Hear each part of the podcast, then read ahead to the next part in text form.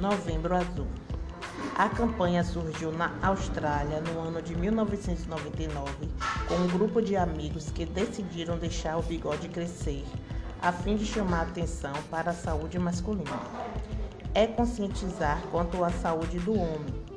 Novembro Azul é o nome dado ao movimento internacional criado para a conscientização do câncer de próstata e alertar a importância do diagnóstico precoce.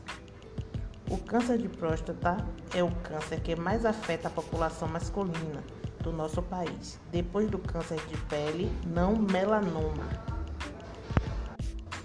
E assim iremos dar início ao segundo podcast, primeira temporada do Novembro Azul, mês de novembro.